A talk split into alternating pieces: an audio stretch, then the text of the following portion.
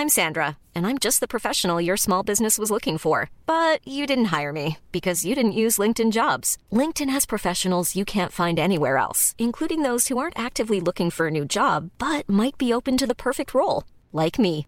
In a given month, over 70% of LinkedIn users don't visit other leading job sites. So if you're not looking on LinkedIn, you'll miss out on great candidates like Sandra. Start hiring professionals like a professional. Post your free job on linkedin.com/people today.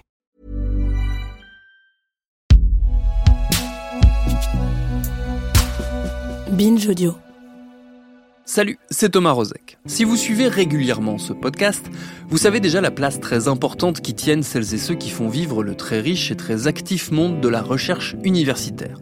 Historiens et historiennes, sociologues, économistes, juristes, biologistes ou géographes, toutes et tous sont régulièrement nos invités et nous permettent souvent de trouver de belles et fortes réponses à nos questions. Fréquenter cet univers, c'est forcément en découvrir aussi les coulisses, les zones d'ombre, à commencer par la précarisation accélérée de ce qui devrait être le fleuron du prestige intellectuel français, l'université université dont le nom est désormais plus souvent associé aux termes de plan d'économie, de compétitivité et de rentabilité qu'à ceux d'avancée scientifique, de découverte ou tout simplement d'excellence académique. Les premiers à en souffrir, ce sont bien évidemment les chercheurs et les chercheuses, et notamment ceux qui aspirent demain à incarner la recherche, la nouvelle génération d'universitaires. Certains s'accrochent, certains renoncent, d'autres imaginent des alternatives aux modèles existants. C'est à eux tous que s'est intéressé Nora Benaroche-Orsoni dans la série documentaire qui va nous occuper toute cette semaine.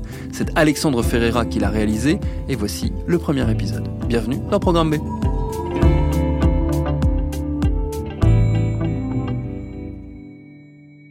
Dans une autre vie, j'ai été chercheuse. J'étais anthropologue, je m'intéressais aux migrations des Roms de Roumanie, à la façon dont ils vivaient en France, aux liens qu'ils maintenaient dans leur pays d'origine. Mon travail de chercheuse, c'était de faire des enquêtes, de passer du temps avec ces gens. Mais aussi de lire sur le sujet, et puis d'écrire beaucoup, et de diffuser mon travail dans des publications ou des interventions publiques. Après ma thèse, dont une grande partie a été financée par des indemnités de chômage, j'ai trouvé un premier emploi dans une université parisienne. Pour un an d'abord, et puis pour une deuxième année. La suite logique, c'était de me préparer à passer des concours de recrutement pour espérer trouver un poste fixe. Soit en tant que chercheuse dans un laboratoire de recherche, soit en tant qu'enseignante-chercheuse à l'université. Les chercheurs, celui qui fait de la recherche, et voilà, moi c'est mon métier. Dans notre métier, il y a aussi le fait de faire des enseignements. Ça reste quand même, euh, je trouve, un bonheur. Quoi. Je savais qu'il y avait très très peu de postes. Je savais qu'on était des centaines et des centaines de candidats rien qu'en anthropologie. Et que seule une dizaine de personnes pourraient être recrutées chaque année. Et encore, le chiffre est large. Cette année, au moment où nous enregistrons ces épisodes, en anthropologie, seuls deux postes de maître de conférence ont été annoncés. Je savais que si je voulais avoir une chance, ça allait prendre des années.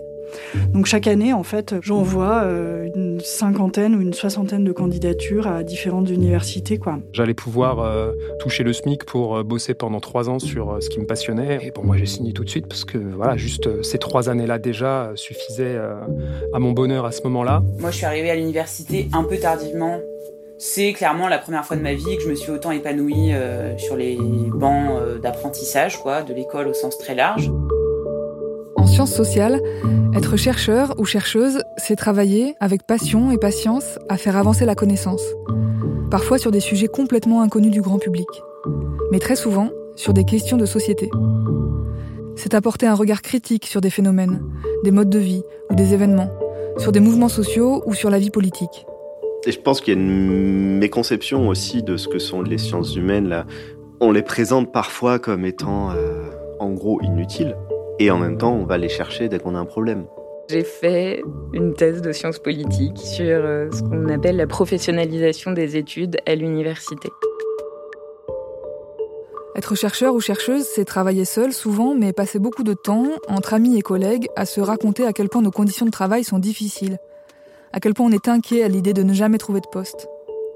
On a décidé de poursuivre euh, dans la recherche, dans un cadre qui serait un peu différent de celui qui nous était offert. Il faut des profs, en fait, il faut des enseignants qui fassent tourner la machine. Du coup, il y a forcément des savoirs qui passent à la trappe, qui sont plus transmis parce qu'on manque de temps, etc. Ces conversations privées, elles sont quotidiennes. Elles sont devenues normales. Mais en fait, depuis des années, rien de ce qui se passe à l'université n'est normal.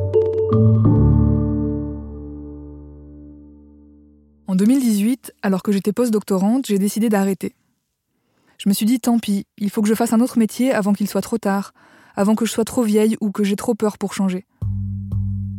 En opérant ce grand virage, j'ai laissé derrière moi beaucoup d'amis et de collègues. Je les vois aujourd'hui traverser ce que j'ai voulu m'épargner. Une vie rythmée par les candidatures et des contrats précaires. Alors j'ai voulu enquêter. J'ai voulu comprendre comment l'université en est arrivée là, comment la recherche et la formation fonctionnent dans les disciplines des sciences humaines et sociales, avec toujours plus d'étudiants et toujours moins de postes. Comment fonctionne un service public quand l'État s'en désinvestit? J'en ai parlé autour de moi, comme je le fais souvent, et puis j'en ai parlé sur Twitter. Mon poste a fait réagir des centaines d'inconnus qui se disaient prêts à témoigner. Il a été partagé dans des dizaines de groupes liés à la recherche sur les réseaux sociaux et dans des listes mail universitaires. J'ai reçu près de 200 mails, souvent très longs, dans lesquels les gens me racontaient leur parcours, leurs difficultés, leur envie de continuer et leur résolution d'arrêter, tout de suite ou après leur soutenance de thèse, ou après leur énième candidature infructueuse. Certaines personnes m'ont même envoyé leur CV. Docteur en archéologie et précaire, dispo si besoin. J'ai arrêté ma thèse il y a deux mois après trois ans. Et on doit être sacrément nombreux. Après un doctorat, je n'ai pas obtenu de poste dans mon domaine. Je suis passé dans le privé, puis par une longue période de chômage. Depuis plus de dix ans, je ne vis plus en France et j'ai complètement changé de métier. Doctorant en études théâtrales, je finis la thèse. J'ai soutenu en février dernier au terme d'un parcours de désillusion constante et je serais ravi d'en parler.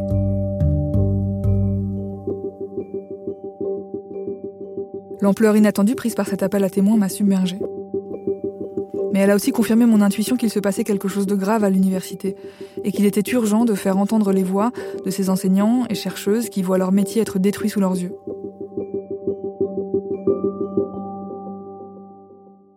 Pour moi, l'université est un contre-pouvoir. Olivier Monod, journaliste à Libération et spécialiste des politiques de recherche et des réformes de l'université. C'est un endroit où on va avoir des gens qui vont exprimer des choses, qui vont donner une analyse sur notre société, sur comment le monde fonctionne, qui est complètement indépendante. Elle est complètement indépendante s'ils ont les moyens de travailler et si, comme c'est le cas en France, euh, la Constitution, la loi leur garantit une certaine indépendance vis-à-vis -vis du pouvoir politique. Et c'est en ça que c'est un sujet crucial pour une démocratie, autant que la presse en fait. L'université, en France en tout cas, c'est le principal lieu où on fait des études supérieures, donc après le baccalauréat. Lorraine Le docteur en sciences politiques et spécialiste des politiques de professionnalisation de l'université. Elles ont un statut qui est particulier, c'est-à-dire que dans la plupart des autres pays du monde, à ma connaissance, quand tu parles de l'université, c'est une institution prestigieuse où tu vas faire des études supérieures en France euh, parce qu'il y a le système des grandes écoles. L'université a une image euh, d'institution d'enseignement supérieur un peu de seconde zone. Il y a quelque chose d'important qui est lié à cette image qu'ont les universités, c'est que en principe, à l'entrée de l'université, on ne sélectionne pas. Je pense vraiment qu'il y a une et surtout en France, il y a un attrait de ces carrières-là pour le fond. C'est des gens qui sont intéressés par le fond.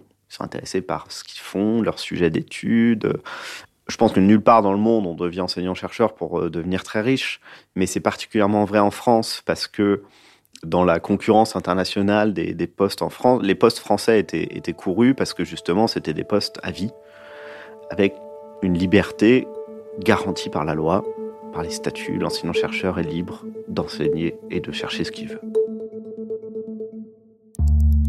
Karim Amou, je suis chargé de recherche au CNRS, sociologue euh, de la culture et des industries culturelles, historien des musiques hip-hop en France. Alors le CNRS euh, est l'institution dont le nom dit beaucoup de choses. C'est le Centre national de la recherche scientifique. Donc le mot important là-dedans, c'est national, et le mot euh, trompeur, c'est centre.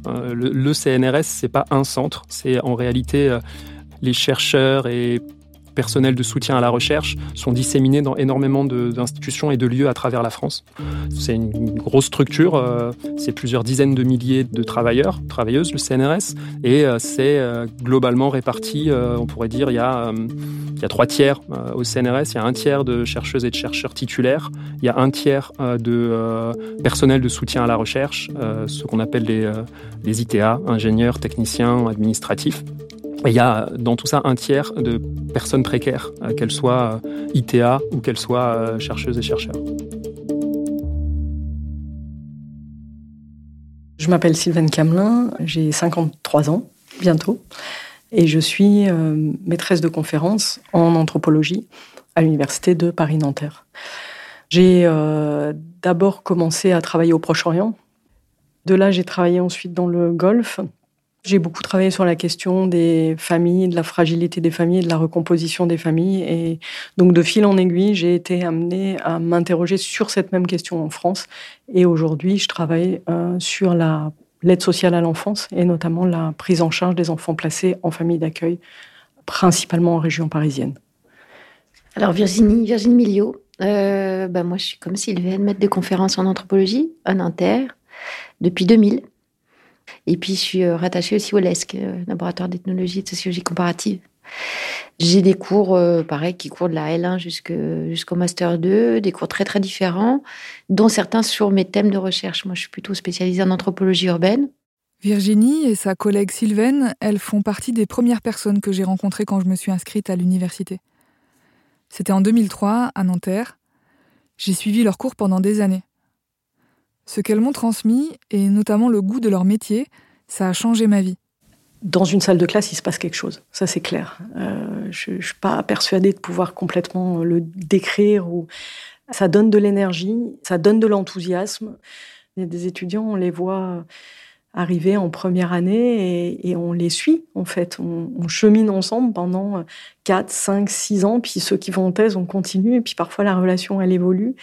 Enfin, moi, j'adore ça. C'est vraiment... Euh, Est-ce que vous pouvez décrire à quoi ressemble votre quotidien? Enfin, en quoi ça consiste votre travail?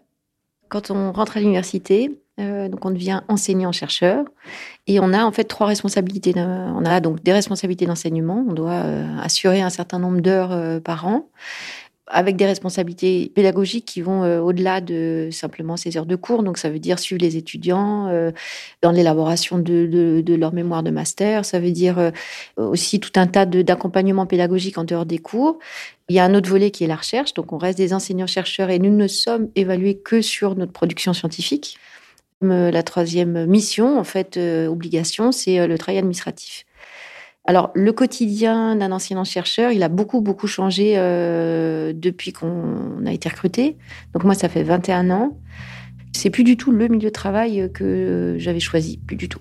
C'est-à-dire que, euh, notamment, cette troisième charge ou mission, qui est le boulot administratif, euh, est devenu comme une espèce de, enfin, c'est une métastase, quoi. C'est, c'est, comme un cancer qui a gagné un peu toutes les activités. Ça nous bouffe énormément. Sylvaine et Virginie, comme la plupart de leurs collègues, elles adorent leur métier. Mais comme la plupart des enseignantes, des chercheurs et chercheuses du CNRS, elles voient bien que les réformes engagées pour l'enseignement supérieur et la recherche, depuis 20 ans, ont sapé leurs conditions de travail. Depuis le milieu des années 1980, mais surtout à partir des années 90, les réformes de l'université se sont multipliées en France. Il y a eu la déclaration de Bologne en 1999, qui a préparé à la réforme LMD, pour licence, master, doctorat. À l'époque, il fallait harmoniser les diplômes entre tous les pays européens pour créer un marché commun de la recherche et de l'enseignement. Ensuite, il y a eu la loi LRU, sur les libertés et les responsabilités des universités, qui a entériné leur autonomisation budgétaire. Et l'an dernier, la LPPR, loi pluriannuelle de programmation de la recherche, qui a donné lieu à une mobilisation d'ampleur inédite, stoppée net par la crise sanitaire. La LPPR a été adoptée fin 2020 et promulguée le 24 décembre. Si moi je devais voir une idéologie prédominante euh, dans les et plutôt dans les dix dernières années que je connais mieux, c'est l'idéologie euh, de l'économie. Euh, de l'économie, pas au sens la discipline, mais au sens dépenser moins de sous. Olivier Monod, journaliste à Libération. Enfin, en termes d'euros dépensés par étudiant, la France baisse depuis 2012, je crois. Voilà. On veut, mettre moins d'argent dans le service public. C'est vrai à l'hôpital, c'est vrai à, l'armée, c'est vrai dans la police, c'est vrai à Pôle emploi et c'est vrai dans les universités. Maintenant, on a donné l'autonomie aux universités, mais on ne leur donne quasiment plus d'argent, plus de budget pas suffisamment en tout cas pour assumer leurs fonctions dans leurs subventions de base. Donc on va leur donner de l'argent par des appels à projets. Et cette hausse de la logique des appels à projets, c'est aussi une hausse euh, de la défiance. C'est-à-dire, on n'est pas sûr que quand on vous donne un euro, vous le dépensiez bien. Donc, on va vous donner un euro fléché toujours. Donc, vous êtes autonome, mais vous n'avez pas de budget sur lequel vous avez la main. Un autre trait euh, des transformations de, de la recherche, en particulier des universités, c'est la transformation des types de contrats. Lorraine Lecausanet, chercheuse en sciences politiques avec euh, ce qu'on appelle les financements par projet, qui sont développés euh, considérablement à partir des années 2000. Euh. En 2005, il y a ce qu'on appelle l'ANR, l'Agence nationale de la recherche, qui est créée, qui, prend de plus en plus d'importance depuis. Et ça a un peu signé, même si c'était déjà en cours auparavant, l'essor le, du financement de la recherche sur projet. C'est-à-dire que les subventions régulières publiques récurrentes se réduisent au profit d'une augmentation euh, des euh, financements ponctuels sur certaines thématiques. Donc des financements ponctuels, ça veut dire sur un an, deux ans, trois ans. C'est ça qui finance le recrutement de jeunes chercheurs notamment sur des thèses, c'est trois ans, ou des post-doctorats, euh, c'est un an, deux ans, trois ans. Mais de l'argent, il n'y en a que pour les meilleurs projets. Il faut qu'ils soient compétitifs parce qu'on est dans une politique d'excellence. Sauf que l'excellence, par principe, ce n'est pas pour tout le monde. Pendant ce temps-là, le nombre d'étudiants s'est multiplié. Entre 2008 et 2018, il a augmenté de 20%. Dans le même temps, le nombre d'enseignants-chercheurs a diminué de 36%. Beaucoup plus d'étudiants, beaucoup moins de profs disponibles. Comment on fait pour faire tenir des universités dont le public augmente avec toujours moins de personnel pour enseigner, faire de la recherche et assurer les tâches administratives? J'en ai parlé avec Margot hier, docteur en sciences de l'éducation. Dans son travail, elle s'est intéressée aux pratiques des enseignants et enseignantes à l'université, mais aussi aux effets concrets des réformes sur leurs conditions de travail. On observe euh, très forte augmentation euh, des tâches administratives, aussi variées qu'elles puissent être, à l'intérieur des universités, que ce soit parce qu'il euh, y a de plus en plus de postes à remplir en étant élu, euh, ou de dossiers à remplir pour avoir des financements, ou pour euh, faire évaluer sa formation, ou pour accompagner les étudiants et étudiantes individuellement, etc. Il y a tout un tas d'injonctions qui mènent à cette bureaucratisation, qui est assez typique euh, d'une gestion économique des institutions, on va dire. Ça a aussi des effets sur les savoirs qui vont être choisis. Ça va amener la nécessité d'introduire des cours, par exemple, en anglais, pour faire son CV d'insertion professionnelle, des cours de type projet, sachant que les emplois du temps ne vont pas grossir. Du coup, il y a forcément des savoirs qui passent à la trappe, qui sont plus transmis parce qu'on manque de temps, etc. Les enseignants et enseignantes chercheuses, dans les textes, ils sont censés enseigner et faire de la recherche. En réalité, cette appellation, elle est assez obsolète parce que, en fait, ils ont trois missions. C'est administratif, enseignement, recherche. L'administratif, c'est vraiment une très grosse mission euh, dans, leur temps de travail. C'est vraiment pas anodin. Ça l'est plus, en tout cas. Du coup, euh, ces trois missions-là, elles coexistent dans la même temporalité. C'est-à-dire que leur temps est toujours pas extensible. Les enseignants universitaires, donc tout statut confondu, consacrent la majorité de leur temps à l'enseignement, à l'administratif et ensuite à la recherche. Donc la recherche est vraiment la mission auquel ils consacrent le moins de temps, de manière générale, quoi. Pour moi, c'est quelque chose de très frappant, en fait, où périodiquement, dans nos réunions de département, tout d'un coup, il y a quelqu'un qui dit Mais depuis combien de temps, dans une réunion, on n'a pas parlé de pédagogie? Et en gros, on se rend compte que on ne le fait jamais. Donc, en fait, tous ces temps, ça sert à gérer un quotidien administratif, mais ça ne sert jamais à gérer ce qui est notre métier, c'est-à-dire à gérer une relation pédagogique, que finalement on passe plus de temps à calculer des nombres d'heures, de, transformer en coûts, transformer en crédit pour les étudiants et combien il y aura de crédit, plutôt qu'à vraiment se poser la question de qu'est-ce qu'on est en train de faire, qu'est-ce qu'on a envie de transmettre, etc. Quand une université a un manque de moyens, souvent on commence plutôt par enlever des postes euh, administratif ou support à la recherche, ce qu'on appelle les BIATS dans le jargon, donc les bibliothécaires, les ingénieurs, les administratifs, les techniciens. Si on considère que l'enseignant-chercheur, son but, c'est d'enseigner et de faire de la recherche, euh, le personnel de soutien, c'est tout le personnel qui lui permet de faire ça, sans euh, se demander dans quelle salle il va être pour faire son cours, en faisant le suivi des étudiants qui n'ont pas pu s'inscrire, qui n'ont pas pu, qui ont tel problème ou tel autre. Normalement, c'est tous les personnels qui permettent aux enseignants-chercheurs d'enseigner et de chercher. Et il y en a de moins en moins. On en parle rarement des personnels administratifs et de soutien à la recherche. On ne va pas se mentir, leur travail est souvent méprisé et dévalorisé par les chercheurs eux-mêmes parfois. Leurs tâches sont vues comme moins nobles que celles qui sont directement liées à la recherche ou à l'enseignement. Les universités et les laboratoires de recherche ne sont pas épargnés par ce genre de hiérarchisation. Au contraire, et c'est en partie l'objet de cette série. Le statut qu'on y occupe détermine beaucoup de choses. Alors voilà, les étudiants n'ont jamais été aussi nombreux. Les emplois de soutien à la recherche disparaissent. Les profs, maîtres et maîtresses de conférences assument ce travail à leur place, comme ils peuvent. Mais eux aussi sont de moins en moins nombreux. Cette pénurie croissante d'enseignants titulaires a des conséquences très claires. Pour enseigner, désormais, on recrute des vacataires, c'est-à-dire des doctorants ou de jeunes docteurs à qui on va demander de donner un cours ou dix par-ci par-là. Mon dernier lien avec l'université, ça a été celui-là. On m'a appelé, un matin de septembre, pour me proposer de donner un cours d'anthropologie. Le cours commençait la semaine suivante.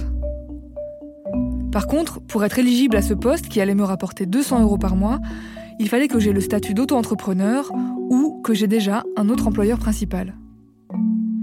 Mais qu'est-ce qu'on est nombreuses pendant ou après notre doctorat à accepter ces petits boulots payés en facture qui n'assurent aucune couverture sociale et n'ouvrent aucun droit au chômage? Les conditions de travail des vacataires et des chercheuses et chercheurs non titulaires, ça sera le sujet de notre deuxième épisode.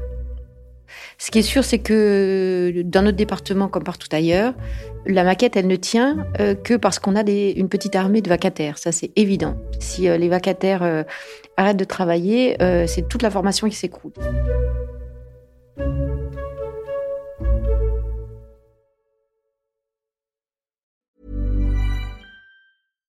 Deserves the best, and there's no better place to shop for Mother's Day than Whole Foods Market. They're your destination for unbeatable savings, from premium gifts to show-stopping flowers and irresistible desserts. Start by saving 33% with Prime on all body care and candles. Then get a 15-stem bunch of tulips for just $9.99 each with Prime. Round out Mom's menu with festive rosé, irresistible berry chantilly cake, and more special treats. Come celebrate Mother's Day at Whole Foods Market.